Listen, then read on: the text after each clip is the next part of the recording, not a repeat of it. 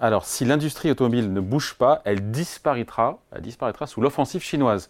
C'est signé Carlos Tavares, qui prévoit des fusions dans l'automobile mm. face à l'offensive des constructeurs chinois. Il se dit prêt d'ailleurs à une méga fusion. Renault, Ford, General Motors.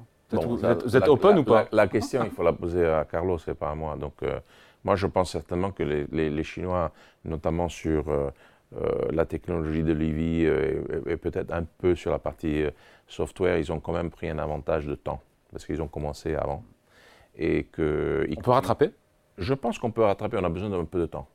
Donc je pense qu'on peut rattraper, mais il faut vraiment mettre en place au niveau européen une stratégie industrielle euh, qui part de, comment dire, de s'assurer euh, l'accès euh, à des matières, la capacité de, raffiner ces matières, l'installation de des capacités de production des batteries, etc., jusqu'aux infrastructures, etc., etc. Donc, ce n'est pas, c'est pas des initiatives qui peuvent être comme ça, des initiatives qui sont pas coordonnées. Il faut une stratégie.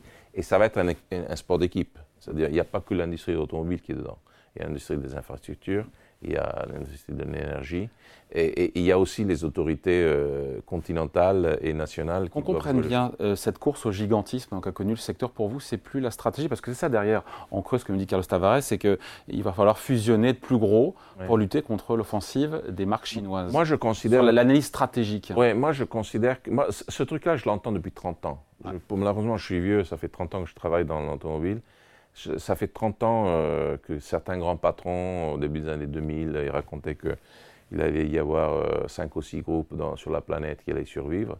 Au passage, on a eu 150 euh, nouvelles marques chinoises qui sont rentrées dedans. Donc, si tu fais la liste, il y a plus de constructeurs maintenant qu'il y a 20 ans ou 25 ans. Donc, moi, je considère qu'il n'y a pas qu'une recette au succès. Il n'y a pas qu'une approche. La taille, c'est important dans notre secteur, c'est clair, parce que on est euh, capital intensive, si je peux utiliser ce mot en anglais. Et donc, euh, évidemment, si tu peux euh, distribuer les coûts fixes et les coûts sur plus de pièces, bah ça marche. Mais ça, ça marche vraiment quand tu as une demande qui est stable et, tu as une, technologie qui est mûre. Donc, tu as un AD qui font la même chose, tu mets ensemble et tu trouves l'avantage.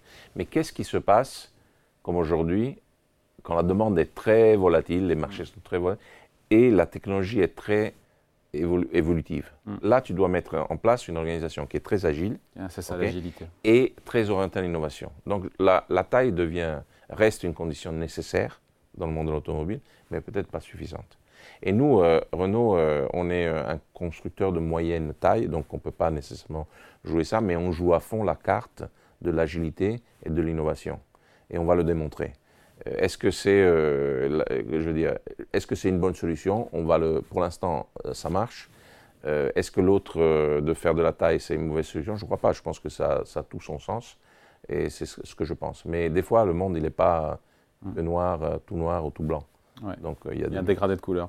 sur le, la percée des constructeurs chinois en mm. Europe, est-ce mm. qu'elle va plus vite que ce que vous imaginiez? Est-ce que oui, elle, va vite. Dans quelle mesure c'est une vraie menace existentielle peut-être? Mais Je pense qu'elle elle va vite. Euh, ça ne va pas seulement prendre la forme qui est visible de, comment dire, de, nouvelles marques qui arrivent, qui montent leur réseau de concessionnaires, les gens, mais ça va être aussi euh, les fournisseurs, euh, les gens qui, qui, en fait montent les usines, etc. Parce qu'ils ont quand même développé un contrôle de toute la chaîne de la valeur qui est assez impressionnant parce qu'ils ont commencé avant avec beaucoup de moyens et avec le soutien de tout le système chinois.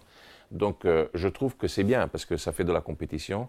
Moi, je répète, nous, on a, l'Europe a toujours eu une tradition d'ouverture. Donc nous, on a accueilli euh, les constructeurs américains dans les années 50-60, puis il y a eu les Japonais mm. dans les années 80. Et les marques nationales sont toujours hégémoniques sur leur marché d'ailleurs. Ben voilà, donc en fait, tu cumules euh, américain, euh, chinois, euh, japonais, coréen, ça fait quoi 25-30% du marché européen en moyenne. Ça veut dire qu'on est encore là. Il y a un attachement aux marques nationales les chiffres te disent qu'en moyenne en Europe, tu as une, une, fidélité, à, la marque de 50%. Il y a des pays où ça, ça atteint 65-70%. Donc euh, ça compte beaucoup, évidemment. Mais bon, moi je dis, euh, je, je sous-estime pas du tout la, entre guillemets, menace. Elles sont bien, les bagnoles chinoises? Oui, oui, oui, oui, absolument. Après, dire chinois, euh, c'est il y a 150 marques. Donc il y a des non, les, des les BYD, les. Oui, euh, très bien. Oui, MG. Euh. Oui, exactement. Mais je, pense, mais MG c'est différent de BYD, même en termes de stratégie. Euh, donc BYD, on, voit BYD, les prix de BYD sont plus hauts de ce que nous on propose en, électrique. Regardez les chiffres.